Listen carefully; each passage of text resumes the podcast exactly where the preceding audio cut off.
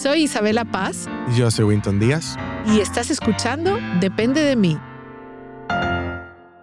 Hola Winton. Hola Carola, Isabela. ¿Cómo estás? Bien, ¿y tú?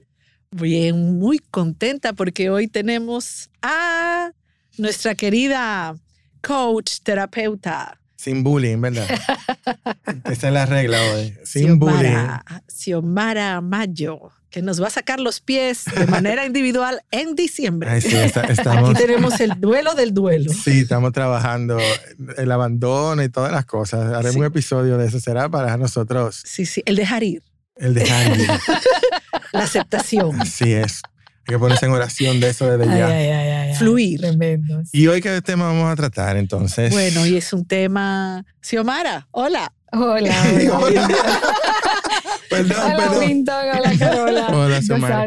aquí. Oye, súper contentos de que estés aquí, además en vivo, porque está aquí en el Ay, sí. país. Eh, y bueno, sí, en breve yo tengo sesión grupal. Yo mañana. Bueno, mañana. Hoy traemos un tema eh, que realmente queremos que nos ayudes a, a comprenderlo más, Xiomara, que es el autosabotaje. Sí, Xiomara dice que yo soy experto en autosabotaje. A mí no me ha dicho eso, Xiomara, pero tú lo piensas seguro. Bueno, con el tema del autosabotaje, lo primero que tenemos que destacar es que a veces se nos hace difícil identificarlo, eh, porque por lo general está movido por fuerzas mu- emocionales muy, muy grandes en nuestro interior, que se disparan y que de repente nosotros nos vemos actuando sin conectar que estamos boicoteando eh, o saboteando algo que en ese momento tenemos que vivir, experimentar, atravesar o disfrutar, eh, como en el caso muchas veces de las relaciones. Exacto. Nosotros veníamos hablando ahora cuando veníamos entrando para acá. Yo terminé mi relación hace poco. Ok. Y yo me estaba dando látigo porque era, o sea, yo decía, contra, ¿hasta cuánto fue que yo aguanté de más? ¿Hasta cuánto fue que fue eh, más tiempo de la cuenta? O sea, yo, o sea, toleré muchas cosas que yo no- hoy mirando para hacia atrás no hubiera querido tolerar, pero era parte del proceso. Y era parte de, de- o sea, y ahí fue que conecté ahorita cuando estábamos conversando eso, que si yo no hubiera permitido que las cosas se hubieran desarrollado como se desarrollaron, yo Ujú. hubiera estado en, en boicot de mí mismo. Ujú. O sea, que yo hubiera cogido y hubiera estado, lo entendí bien, ¿verdad? Conecté, Claro, tú ves, yo progreso, yo progreso. Y, y- y ese precisamente es el detalle. O sea, a veces estamos, por ejemplo, en este caso, en una relación, las cosas están fluyendo, pero ¿qué pasa? Tenemos miedo, miedo de que, de que deje de funcionar, miedo que la persona nos va a dejar, o, o nuestros miedos que se disparan, que están ahí, ¿no? Y nuestro miedo a la intimidad, o que si yo estoy dando mucho en la relación y si el otro no está dando igual. Entonces, desde todos esos miedos, yo empiezo a hacer cosas para, que, para crear un conflicto, crear un drama, crear distancia en la relación o hasta salir de la relación. Y eso es boicoteando, Ujú. cuando realmente una de las cosas que yo le, le decía a Winton es que no hay nada que compita con cuando tú has hecho todo de tu parte. O sea, cuando tú has hecho todo de tu parte es cuando tú logras desvincularte de una relación en paz. Aunque estés triste, aunque te Ujú. pueda hacer falta la persona, aún puede haber sentimientos, tú te sientes en paz. porque te Ujú. sientes que no hiciste nada para dañar o para romper o para alterar el curso natural de esa relación? Y ahí es que entra el sabotaje, cuando nosotros, en lugar de vivir y experimentar por ese miedo que nos da a qué va a pasar, porque como implica otra persona, no tenemos control, pues empezamos a querer impulsivamente crear situaciones y hacer cosas como que propicien algo para nosotros saber qué va a pasar. Y, O y- controlar el resultado. y ahorita yo le decía eso a Winton, yo le decía a Winton, a veces, a veces observar y esperar es la acción. Y nosotros no asociamos esperar con acción. O sea, eso me puso malo a mí. Y, y realmente a veces eso es lo que toca, esperar. Y es parte de lo que implicaría que no estoy boicoteando, que no estoy autosaboteándome, porque estoy viviendo el proceso como va y permitiendo que evolucione y que se desarrolle como tiene que desarrollarse. Oye, esto sí ha sido nuevo para mí. Esperar es accionar a Sí, veces. Es eso una me puso mal ahorita. Cuando ella me lo dijo, yo me, quedé- me quedé como que, wow. Claro, vamos a hacer una diferenciación, porque ahí es que a veces tuve que yo digo, ok, déjame explicarte algo, porque entonces me van al otro extremo. Entonces asumo y me paso la vida esperando y no acciono yo ni hago nada porque yo estoy esperando y mi acción es esperar y no vamos al otro extremo. Y no, no se trata de eso. Esperar como acción es esperar con criterio y con conciencia y con observación, porque parte de lo que tú estás haciendo mientras estás esperando, la acción de esperar, es observar, observar eh, cómo se está manejando la otra persona, cómo están las circunstancias. O sea, tú estás tomando todos esos aspectos y es información para eventualmente tú tomar una decisión basada en todo eso que ya viste. Entonces es diferente al esperar y sentarme en mi casa, a esperar que la vida pase porque, porque ¿verdad? Eh, no me atrevo yo a tomar acciones que me corresponden y eso es completamente diferente. Eso es tan autosabotaje y tan boicot de la vida misma como al principio estábamos hablando de boicot en la relación. Igualito. Y entonces, si pudiéramos definir el autosabotaje, ¿cómo lo haríamos? O sea, ¿cómo, cómo enmarcaríamos, digamos, el, concepto de autosabotaje? Bueno, como yo le estaba explicando ahorita, es cuando yo siento que todas mis alarmas interiores se disparan, pero no logro identificar por qué se están disparando, porque esa es una de las cosas que pasan, nos cuesta mucho mirarnos a nosotros, pero desde eso que estoy experimentando y sintiendo, en lugar de autogestionarlo y organizarlo, lo que hago es comenzar a actuar, ese acting out, en base a eso que yo estoy sintiendo, para evitar lo que sería un proceso que tengo que experimentar, que tengo que vivir, que tengo que disfrutar o que tengo que esperar que se desenvuelva como se va a desenvolver. Y si se fijan, eso es lo que no quiero vivir, el proceso. A mí me pasa cuando, como digo, soy experta en autosabotaje según Xiomara, sí, por eso yo me, me he autosaboteado mucho en muchas ocasiones diferentes.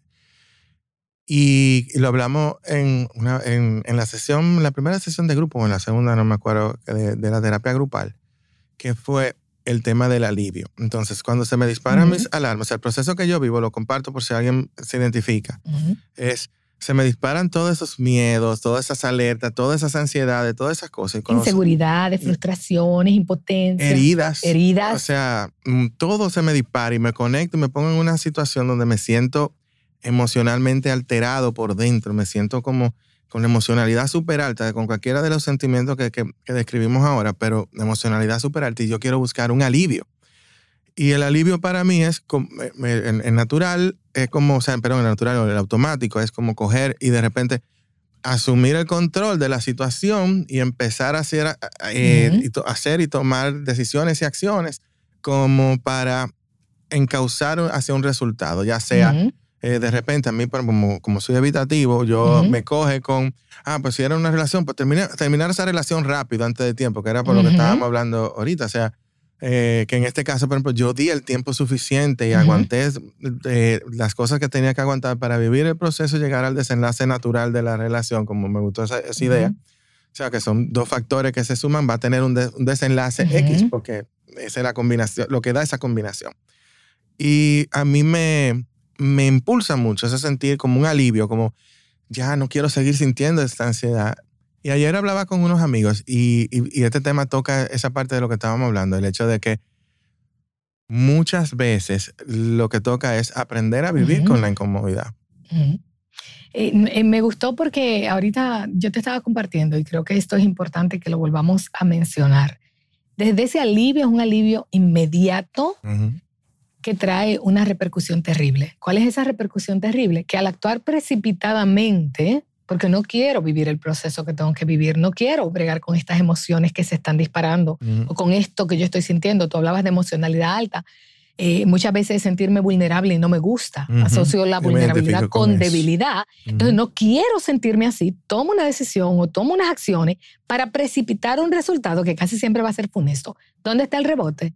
Y que cuando baja esa emocionalidad, ¿qué es lo que viene, Winton? La duda. La duda. Me precipité, fui impulsivo, lo hice bien, lo hice, o sea, porque es que ya no estás arropado de esa necesidad de alivio y cuando ya lo ves en claro, te das cuenta que actuaste incluso en base a juicios, en base a asunciones que se basaron en cómo tú te sentías, no en la realidad. A mí me gusta, eh, y, y, te lo repetía mucho ahorita, eh, nos, nos maltratamos mucho a nosotros mismos, diciendo cosas como, aguanté, eh, me quedé mucho tiempo. Oye, viví lo que tenía que vivir. Vamos a hacer las paces con que viví lo que tenía que vivir. Se dura. Porque es que cuando yo abrazo que viví lo que tenía que vivir, de nuevo, aunque el resultado no haya sido el que yo deseaba, es pasando página para poder continuar hacia adelante en mi camino. Y es ir sellando ese cierre pero cuando lo veo como algo que tuve que vivir y que acepto que lo viví, ya no, ya va a ser más fácil no agarrar ese látigo para decir, ay, me quedé tanto tiempo, porque, porque al final es como yo digo, ¿sabes por qué te quedaste ahí? Porque tenías que quedarte, porque no estabas listo para moverte. Y a veces lo que hacemos es maltratarnos. Ujú. ¿Te das cuenta? Entonces, no, viví lo que tenía que vivir. Y ese maltrato también es parte del autosabotaje, porque el autosabotaje, yo me he dado cuenta que no solamente con temas de pareja. O sea, yo te digo que es nivel experto al fin, cojo y, lo, y yo lo hago, hasta, señora, hasta en cosas de trabajo a veces yo lo veo. O sea, Ujú. una vez, eh, eh, yo creo que yo lo compartí en el podcast y te lo compartí a ti en terapia, que yo tenía un, un cliente que me pidió hacer un contrato de largo plazo y yo me puse grave, grave con el cliente. O sea, yo, yo Ujú. que no, que yo no quería, o sea, un contrato Por el lucrativo. compromiso, que, pero, pero es Todos lo los que miedos se me se trata de lo que implica de ti. ¿Te das cuenta de lo que implica de ti? ¿Por qué nos saboteamos? Una de las preguntas que yo siempre decía es, ¿cómo es posible que nosotros encontramos cosas que nos funcionan, que nos ayudan, que nos hacen sentir bien y de repente yo las suelto? Porque yo suelto lo que me funciona. Y esa es una de las formas de autosabotaje más común entre todos nosotros. Eh, estoy comiendo bien, me siento bien, ¡mum! lo suelto. Estoy haciendo ejercicio, me siento súper bien, me veo, me siento a gusto con cómo me veo, ¡mum! lo suelto. Ujú. Y es increíble porque es como, como in- acostumbrados a estar cómodamente incómodos, a sentirnos Dios. infelizmente felices. Ay, yo no sé. Y son de las cosas que tenemos que identificar, porque lo contrario nos vamos a auto boicotear constantemente. ¿Por qué auto? Porque cuando yo me boicoteo me estoy negando tremendas oportunidades. No importa que sean las relaciones, no importa que sea con la salud, no importa que sea con un aprendizaje, con algo académico, con lo que me toca vivir. Cada vez que yo precipito y me lo niego, yo me estoy negando una oportunidad. Oye, en este sentido, me viene a, a la palabra algo que yo vi en Instagram, a la mente, sobre que la motivación no es suficiente. Necesitamos la disciplina, porque lo que tú estás diciendo es verdad. Soltamos lo que nos funciona. Sobre todo lo vemos en los procesos terapéuticos o, o sea, yo, por ejemplo, me toca verlo en familias, en niños, en adultos, pero también yo misma lo hago, que si estoy, tengo un mes comiendo bien, de pronto, guau, suelto. Entonces, justo eh, me, me detuve en este post eh, el otro día porque me, me llamó mucho la atención, ¿no? A veces la motivación se te va a ir. Para eso es la O disciplina. no la vas a tener. Sí, no, o, o para eso es la disciplina. Por ejemplo, me pasa con el gimnasio, voy tres veces a la semana y hay días que realmente no quiero ir, pero yo digo, ok, voy a ir. Entonces, un poquito cómo tú nos haces esta relación de la motivación versus disciplina o, y además, o si lo quieres unir, ¿por qué soltamos lo que nos funciona? Que esto pudiera ser el título de hoy. ¿Por qué soltamos lo que nos funciona? ¿Quién soy yo si me funciona? Eh, pues no sé quién soy. Es. Porque, porque ahí es que está el detalle. Eh, acuérdense que una de las cosas que hemos visto es cómo repetimos patrones aprendidos. O sea, muchos de nosotros estamos repitiendo historias que vimos, creemos que tiene que ser así. Y desde ese lugar, pues nosotros vamos a hacer lo mismo que hemos visto a otros hacer. Entonces no nos hacemos conscientes nosotros de que yo estoy escribiendo mi propia historia. Y si yo quiero resultados diferentes en mi historia, yo tengo que actuar diferente. Y ese nivel de conciencia muchas veces nosotros lo pasamos por alto. Entonces lo que hacemos es repetir lo mismo y repetimos y cacareamos, yo le digo cacarear, porque volvemos y lo contamos, ay, solté el gimnasio, ay, volví de pesar. O sea, y es increíble con una normalización de soltar lo que me funciona. Entonces, si tú te fijas, lo normal es soltar lo que me funciona. Si estamos esperando una motivación, yo lamento decirte que no vamos a lograr nunca nada. Porque primero la motivación no es como una brisa que llega y así, como que te entró por la nariz y respiraste motivación y de repente tú eres el ser más motivado. Muchas veces, yo diría que en el 99% de las veces tú tienes que accionar. Y a medida Claro. que accionas, porque sabes que eso es lo que, lo que es necesario, lo que te conviene, lo que te va a dar ese resultado que deseas, a medida que accionas va llegando la motivación porque vas conectando con que estás cada vez más cerca de ese resultado. O empezando a ver resultados. O empezando a ver va- A resultados. veces son graduales. Si uno va al gimnasio, por ejemplo, que era ese gimnasio, el ejemplo que ustedes ponían, si uno va al gimnasio, uno a, lo- a la semana ya uno empieza a verse como más fuertecito y más que sé yo qué. Tú, tú decías, Carola, ¿por qué suelto lo que me funciona? Y ahí yo vuelvo y traigo, eh, y voy a hacer un paralelismo, aunque parezca algo diferente, que, que es la mentalidad que yo le llamo uniendo los puntos. Por ejemplo, y vuelvo a las relaciones. Puedo estar en una relación maravillosa, fenomenal, todo está bien, tengo mis mieditos, ¿verdad? Pero todo está bien.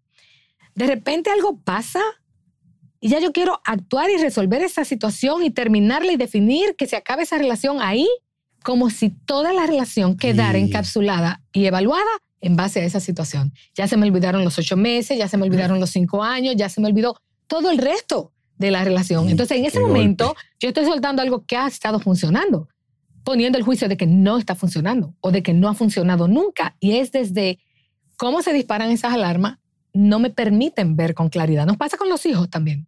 O sea, el muchacho puede estar sacando buenas notas, se puede estar portando bien, hace algo que nos dispara nuestros miedos y de repente nosotros encasillamos todo el comportamiento de ese hijo en, en, en que no está funcionando, en que está muy mal, en que hay que buscar una solución inmediata. O sea, y, perdemos la perspectiva. Entonces, ¿por qué soltamos lo que nos funciona?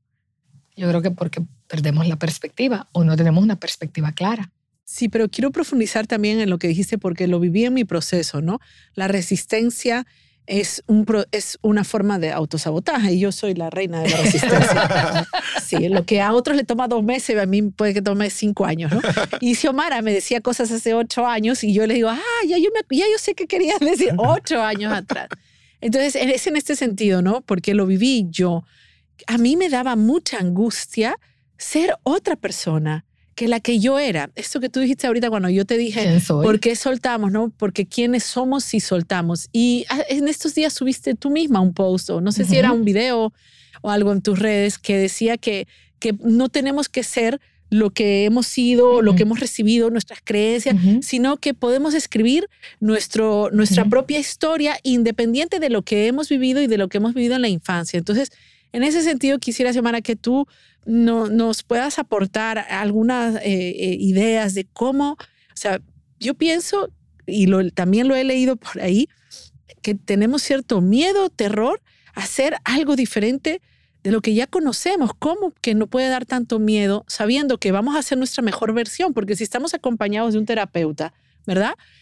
Lo más lógico es que confiamos en esa persona y sabemos que hacemos, si hacemos lo que esa persona nos dice, vamos a lograr, pero sin embargo, también eso nos da miedo. Lo que pasa es que tú dices, voy a hacer mi mejor versión. Y si yo ni siquiera sé quién soy, si yo ni siquiera me he dado la oportunidad de conectar y aceptarme y mirarme con mis luces y mis sombras para poder entonces definir cómo me gustaría ser, lo que tú me estás planteando es aterrador, porque implica no solamente soltar lo que yo he sido hasta ahora, que es lo único que conozco, implica soltar todo lo que yo traigo de asociación a otras personas con las que estoy vinculada, entiendas a mi familia de origen y todo eso, que están acostumbrados a esta persona que yo soy.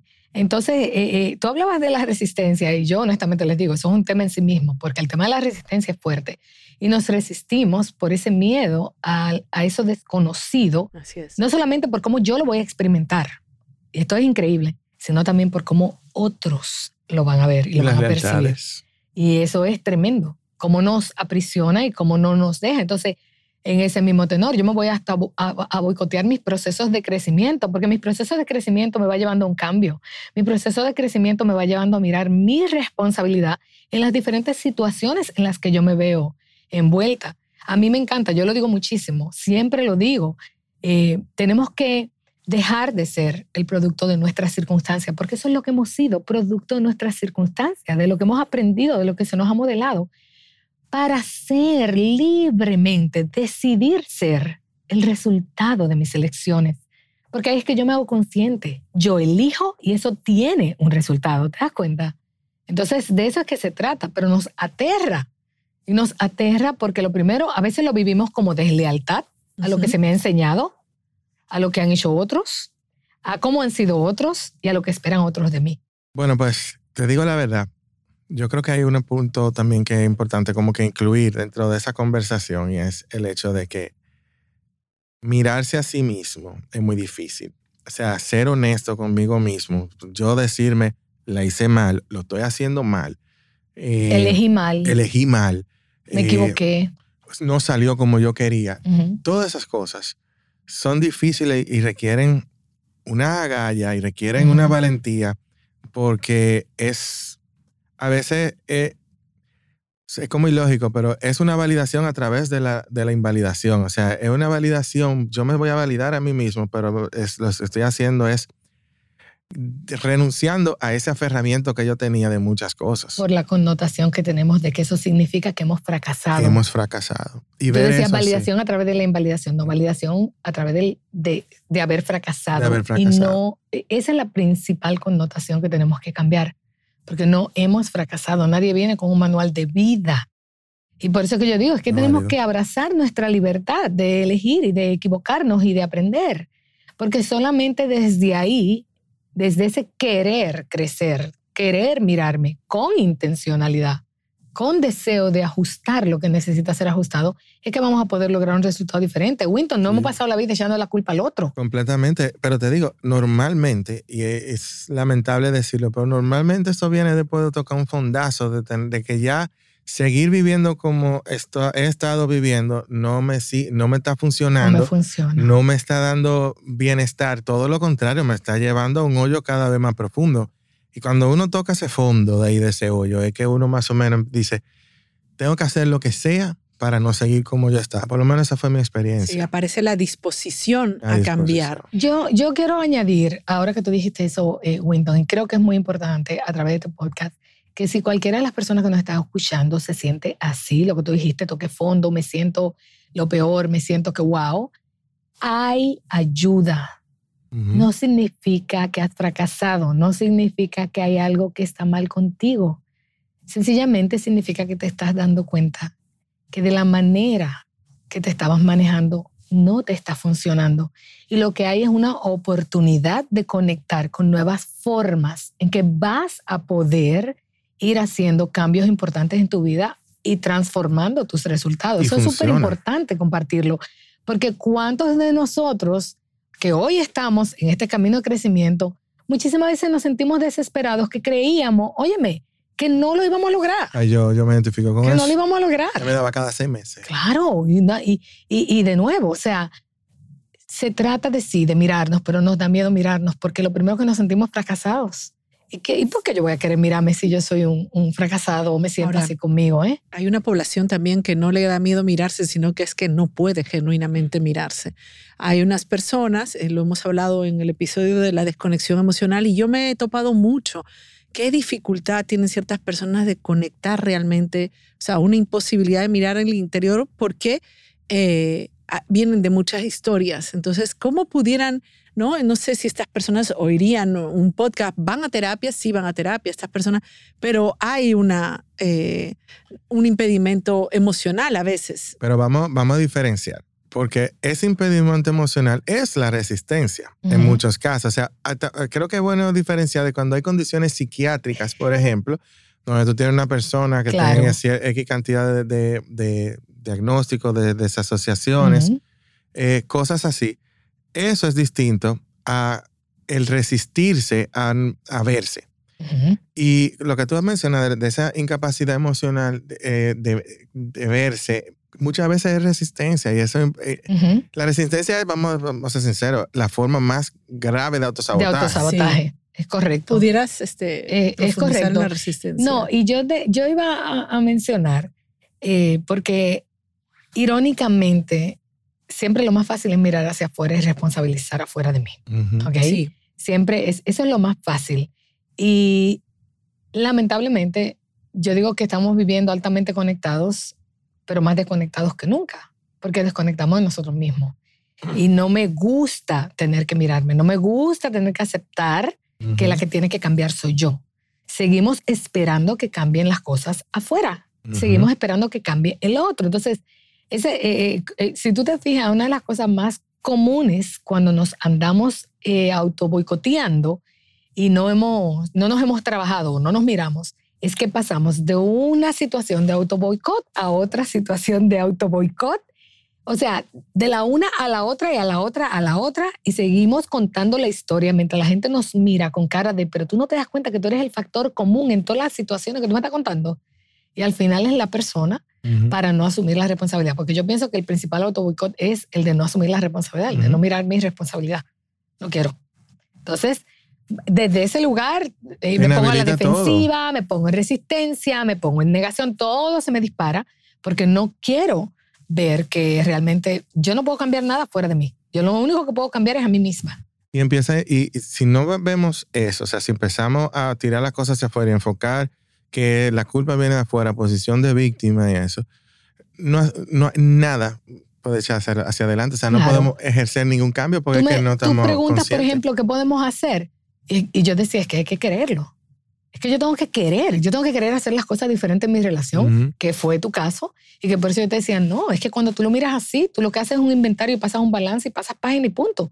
¿Por qué? Porque tú tienes que querer Ujú. estar presente, querer hacer las cosas diferentes, querer conectar, querer asumir la responsabilidad para, para luego entonces poder evitar ese tipo de situaciones querer aprender de las cosas que te pasan, querer hacer los cambios para tener el- la calidad de vida que tú deseas. Y mientras tú no quieres, bueno, pues vamos a seguir estancados. El estancamiento es otro de los temas que ustedes pueden traer a este podcast, porque de Pues, nuevo, eh, va a ser de los resultados inevitables, producto de nosotros estarnos en boicot, de no regalarnos la oportunidad de mirarnos aunque sintamos miedo o dolor y sencillamente hacer lo que me toca hacer.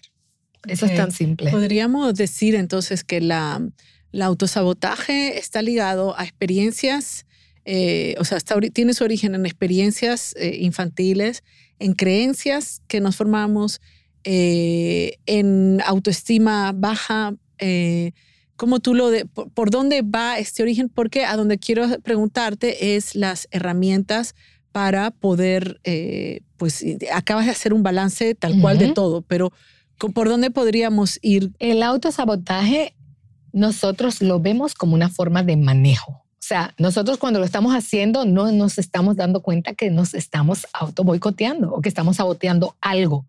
Lo estamos asociando con una forma de manejo. O sea, yo estoy actuando así o asá, o yo bloqueé aquí, o, o salí de tal sitio, o no hablo, o no hago esto, o no hago aquello, como una forma de manejo, como un formato de manejarme. Y es aprendido. Pero también es perpetuado. Claro, perpetuado porque si no tengo conciencia ya de adulto, yo voy a seguirlo perpetuando. Pero si, si lo aprendí como una forma de manejo, pues instintivamente va a ser lo fácil que surge ante cualquier situación donde me sube la emocionalidad y no quiero experimentar lo que me toca experimentar, yo lo voy a boicotear. Yo voy a buscar cómo cortar abruptamente ese proceso. Y eso es, lo veo como que me estoy manejando. Por eso ahorita te decía, después el rebote es la culpa, porque cuando tú miras ya en frío para atrás la situación, lo que tú ves es cómo te manejaste. ¿Y de qué es que tú dudas? De cómo te manejaste. Tú no, el Mm, resultado es, eh, es proporcional a cómo tú te manejaste. Y donde tú sientes la duda, cuando miras hacia atrás, es en tu manejo. Pero es por eso, porque es el que está internalizado como forma de conducirme ante esa situación que no quiero atravesar y lo que quiero es cortarla abruptamente. Y entonces, cuando, bueno, yo puedo, yo puedo dar testimonio de cuando uno se maneja de una forma coherente y la culpa no, no viene. Y aunque uno, como tú decías, uno se sienta triste, uno se sienta contra. Las emociones naturales, naturales, porque hay de un que- resultado Exacto, de un resultado que no era el que, que uno no era el que tú hubieras deseado, exactamente. Pero la realidad es que, por ejemplo, si uno no, no, no fue eh, incoherente, vamos a decir, porque cada cual va a tener un set de, de- de situaciones que va a definir lo que es coherente para sí mismo. Pero si uno actúa en coherencia, esa culpa no está.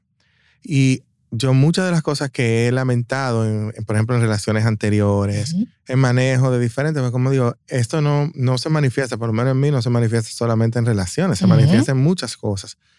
El- es, eh, cuando yo me manejo con coherencia, me siento tranquilo después con el resultado, independientemente de que sea. Tranquilo no es feliz, es tranquilo En es en aceptación. Y es en paz. El otro día, precisamente, tú tuviste una situación en un momento antes de Ujú. que nos tocara eh, nuestra reunión. Y no era una situación de una relación per se, era una relación Ujú. que tenía que ver eh, con trabajo Con y trabajo. con un cliente. Y automáticamente tú me compartiste cómo te sentías.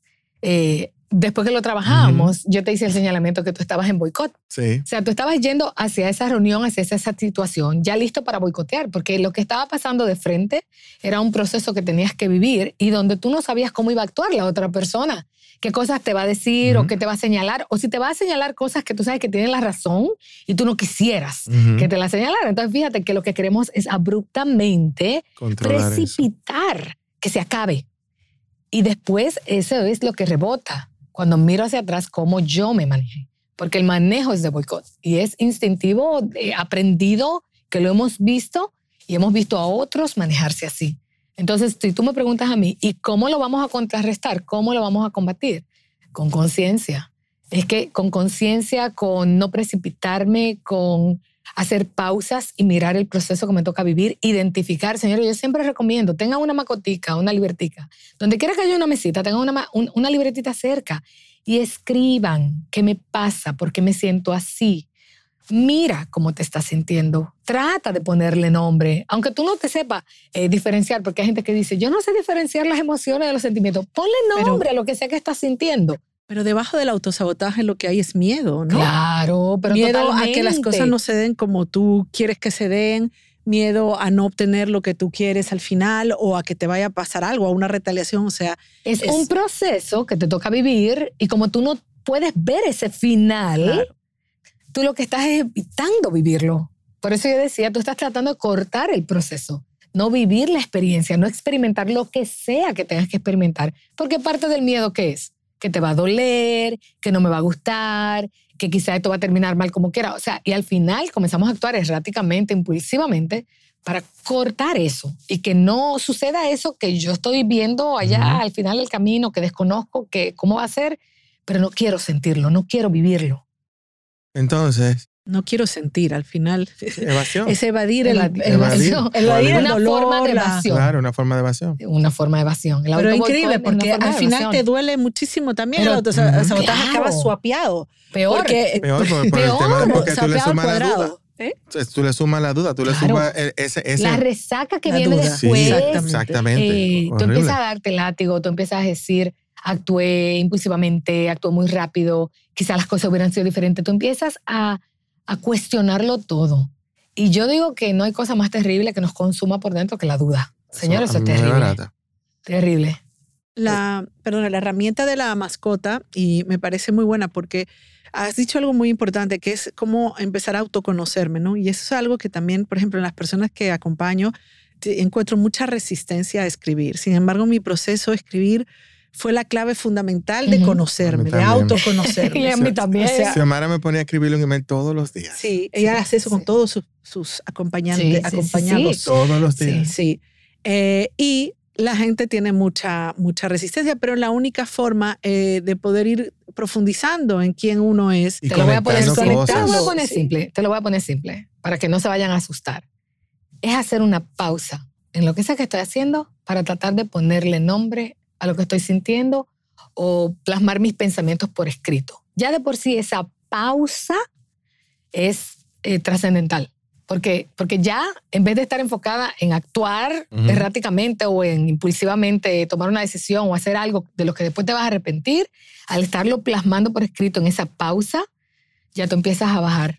Porque empiezas no solamente a mirarlo, sino a procesarlo, pero también tú lo estás sacando de tu cuerpo. Ya no se te está quedando adentro, impulsándote a más, empujándote a más. Y esa pausa, que por yo le digo, el cuaderno, ténganlo en diferentes sitios, porque es que es hacer una pausa en lo que estoy haciendo para escribir, me conecta con cómo yo me estoy sintiendo. Entonces ya ahí estoy dejando de correr. Ya esa es la primera herramienta para no auto boicotearme, porque ya si lo miro, va a ser más fácil que yo pueda frenarlo o que yo pueda darme cuenta de lo que me está pasando y decir, déjame irme a tomar un café con una amiga, déjame llamar a alguien, déjame darme una ducha, ¿te das cuenta? Pero si yo no hago esa pausa, es en automático que yo voy a seguir accionando. Yo quiero agregar algo, porque en mi propio proceso de crecimiento, uf, que yo eh, eh, tengo tantos años en, esta, en este camino, ¿no? Pero hay un antes y un después, ¿no? Está en, cuando me topé con Xiomara hace ocho años y, y con esas herramientas de escribir y de conectar, pues, no, o sea, lo que digo es que yo estaba desconectada, en una etapa de mi vida donde podía decirme algo, Xiomara, o quien sea, y yo no, yo era una nebulosa. yo no lo terminaba de entender, de digerir. Y cómo a partir del ejercicio, bueno, del acompañamiento, de, también de estudiar, yo siempre digo que hay que estudiar, hay que leer, de esto y escribir, cómo ya hoy tengo el hábito de sentirme mal, y escribir. y, decir qué me está pasando. A veces no puedo identificar, yo ando con la rueda de emociones que tú nos compartiste, porque a veces no sé nombrar lo que me está pasando, pero este ejercicio, ¿cuántos habemos por allá afuera todos viviendo en automático? Es como que, y aparte el mundo, verdaderamente, yo estaba viendo a mi hija de 18 años viendo unas cosas y decía, ¿cómo el mundo nos muestra vivir para afuera. Entonces aquí la, la el única escribir es hacia adentro. es hacia adentro. Claro, la única vía es mirar hacia adentro. Si todos hiciéramos eso, Déjame decirte que, esa- que esas son de las herramientas que también soltamos. Desde que nos sentimos mejor, las soltamos. Sí. dejamos de escribir. Y yo, con el tiempo que tengo en mi propio proceso personal, yo les digo a ustedes, tú pasas por mi casa o en mi cartera y eso es una libretita, me las compro bien linda, en donde quiera tengo una con un lapicero. Porque para mí eso ha sido un- una herramienta aliada muy fuerte, muy fuerte. Y cómo me nivela, cómo me ayuda a, a asumir mi responsabilidad de cómo yo me estoy sintiendo. Y a dejar de tenerle miedo a cómo me estoy sintiendo. Cuando le pongo nombre, ya lo puedo Sí. ver, puedo meditar, puedo salir a caminar. Pero para mí, si ustedes me preguntan con, con el tiempo que yo tengo mi propio proceso personal de crecimiento, y yo sigo escribiendo y escribiendo y escribiendo. Qué bueno. Entonces, para ir recogiendo, debemos de empezar ya a, como que, siempre me gusta como al final, como Sí, que recoger las resumir. ideas y resumirlas. Hay un punto importante, creo que me gustaría que viéramos así rapidito, ¿qué, qué hacer en el momento? O sea, ¿qué, tenemos las herramientas a nivel general de escribir, pero ¿cómo identificamos que estamos en un momento de autosabotaje? ¿Cómo despertamos esa chispa de curiosidad de tengo que revisar y si hay que revisar? ¿Cuáles son síntomas que ahí hay que parar eh, y, y verlo? Pero, ¿tú quieres la respuesta larga o la respuesta corta? La que tú quieras dar, la, que, Porque la, la, la de corta verdad. es desde que se me dispara la emocionalidad. Esa, esa es la O sea, es que desde que yo empiezo a sentir y esta ansiedad por dentro y estos pensamientos y todo obsesivo con el mismo pensamiento y las manos sudorosas y que no me puedo estar quieta y que no me puedo concentrar en algo que yo estoy haciendo, ya hace rato que a mí me está arropando la emocionalidad me está arropando porque me están disparando las alarmas interiores. Ok. Entonces, definitivamente, que si tú me preguntas a mí, cuando yo me empiezo a ver, si tú te fijas, cuando tiene que ver con otra persona, ya sea una relación, ya sea con los hijos, ya sea con clientes, ya sea con lo que sea, cuando implica a otra persona, eh, nos va subiendo la emoción asociada a esa persona, a cómo yo entiendo que me está haciendo sentir esa persona, porque en ese momento todavía estoy arropada y lo estoy viendo como mira lo que me está haciendo, o mira lo que está diciendo, o mira lo que hizo, o no me llamó, o no me texteó, o no me hizo esto, o no me hizo aquello. Y entonces ahí mi emocionalidad está completamente vinculada a alguien o a algo. Y ahí ya yo tengo que hacer la pausa. Para reorganizarme, tengo que mirar y validar cómo me estoy sintiendo y enfocarme en mí. Entonces, con, cuando se dan las situaciones que estamos en emocionalidad alta, cogemos y empezamos a pasar una pausa. Pa, hacemos esa pausa. Inmediatamente, entonces, cojo la herramienta de escribir. Empiezo, analizo, lo pongo en blanco y negro, lo- Ujú. co- lo, lo estructuro. O sea, Hasta como para ventilar, porque de nuevo, no te quedas con claro. eso así, adentro, y lo miras. Eso, eso funciona, o sea, bueno, entiendo que hablar siempre ayuda, pero creo que escribir es otra experiencia diferente porque escribir es hacia adentro. Ujú. Que eh, quizás si lo hablo y esas cosas, lo estoy sacando hacia afuera. O sea, primero debo de entonces como que estructurarlo yo, conectar, conectar lo que tenga que conectar, después pudiera quizá hablarlo, ventilarlo con, con mis amistades, Ujú. con mis personas cercanas, etcétera, etcétera. Está entonces, bueno, y perdón, quiero puntualizar que es importante hacer eso en honestidad, o sea, en franqueza, en, en no esconderse nada, yo diría. Es como Ujú. que si hay algo, yo por ejemplo, cuando yo tenía que escribir el email la semana, yo me tenía que poner una política a mí mismo. Si a mí me daba vergüenza, tenía que ponerlo obligado. A veces yo no quería poner algo. Si me daba vergüenza, yo te- eh, eh, me obligaba a poner, o sea, como la disciplina, como tú decías, tenía esa disciplina. Y me forzaba con eso, así, Ujú. ¡pah! tiraba mi cosa. Entonces ya luego que lo escribimos, lo hablamos, lo vamos, lo vemos en terapia si tenemos esa herramienta también disponible, etcétera, etcétera. ¿Qué pasa después? O sea, ahí entonces es que donde se me abren las opciones. Vamos a aterrizar la herramienta porque fíjate que estamos escribiendo, no es para ponerlo en una lista para irlo a hablar con esa persona. Lo estamos haciendo desde un lugar de autogestionamiento, porque estamos hablando del auto boicot. Y estoy identificando que si no hago eso, arropada de emocionalidad, voy a salir corriendo, voy a, a tener una ruptura precipitada, voy a decir algo que no quiero decir. Entonces, fíjate que es como herramienta de autogestionamiento para calmarme, para contenerme, para poder volver a ese lugar de paz previo a donde acepto que hay un proceso enfrente de mí que tengo que vivir.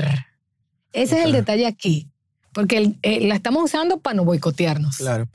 A mí me funcionaba mucho, por ejemplo, yo, había como unas cuantas preguntitas clave que yo tenía en la cabeza. Es, qué pasó, cómo me siento al respecto, qué, qué hice en ese momento, qué puedo, no yo, no, yo dejaba ver qué puedo como para el final, porque el qué puedo cuando yo tengo ya como las opciones y se me abren como que las diferentes pantallas con los posibles futuros que, de, de, de acciones. Escenarios. Los diferentes escenarios, exacto, gracias.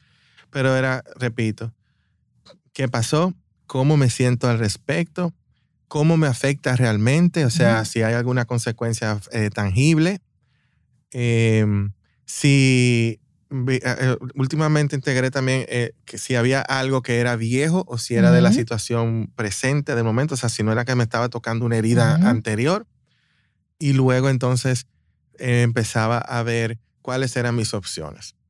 Y esas preguntas me, me sirven como de pauta, las Ujú. sugiero para quien Ujú. quiera hacer uso de esa herramienta. Yo eh, eh, también quiero añadir que es importante que recordemos que cuando tenemos la, tempo, eh, la emocionalidad alta, no debemos tomar ninguna decisión. Importante. Eh, entonces, por eso hacemos estas herramientas de autogestión. Y tú me dirás, Xiomara, y después, ok, ya bajé, pero todavía como que me siento extraño.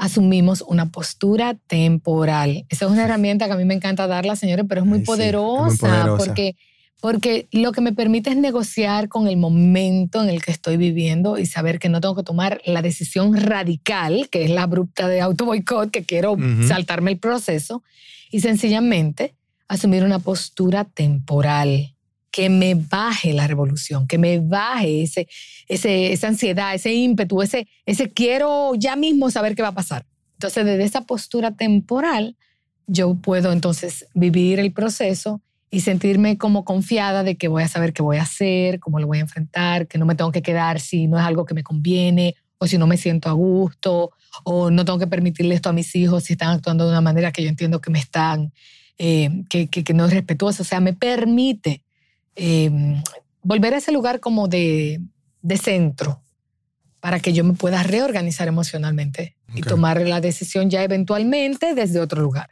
con más claridad de mente. Algo que me llevo de todo, además que ha sido súper rico, Xiomara, gracias, es este, la palabra de confiar también y que tú dijiste esto de no vivir las cosas como un fracaso, ¿no? Sino de aceptar que el, es un proceso, que nuestras decisiones, que esta postura eh, responsable temporal es un proceso y confiar en que eventualmente vamos a encontrar el camino de que el camino coherente, como decía Winton, ¿no? De esto es lo que yo quiero y ser eh, eh, coherente con eso, Ujú. accionando Ujú. con eso que digo que quiero, eh, pero confiar en ese proceso, porque creo que también eh, muchas veces con este miedo al fracaso, con este miedo a, como el miedo, el miedo, ¿verdad? Es el que nos también nos impide, eh, muchas veces nos quedamos en pausa eterna. Es, Ujú. Eh, entonces, eh, aceptar el, los el esperar procesos. que yo decía ahorita. Sí, el esperar que tú dices que algo va a pasar allá afuera, ¿no?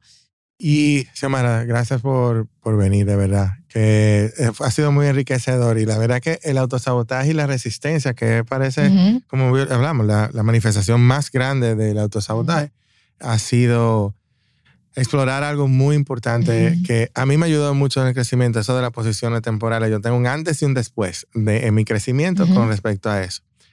Gracias por venir. Eh, Gracias tus redes sociales, compártelas para que, que puedan ver el contenido que tú estás subiendo ahí, que estás subiendo cosas muy interesantes como la que Sí, mencionó ahorita sí. Carola. En Instagram y en Facebook me encuentran como Xiomara Mayo. Y, y Xiomara estamos- punto mayo, ¿no es? No, Xiomara Mayo. Xiomara Mayo, ok, sí, ok. con X y Mayo como el mes. Y, y la verdad que estoy muy contenta de poder estar pues compartiendo esas cápsulas y esas cositas que, que nos den más luz. Y si tengo algo final que decirles, eh, tú hablabas, Carola, de, pues, de aceptar nuestro proceso. Yo le diría a los que nos están oyendo, acepta tu camino. Tu camino Exacto. es tuyo. No es el de tu papá, ni el de tu mamá, ni el de tus hermanos, ni de tus abuelos. Es el tuyo. Acepta tu camino, abraza tu camino.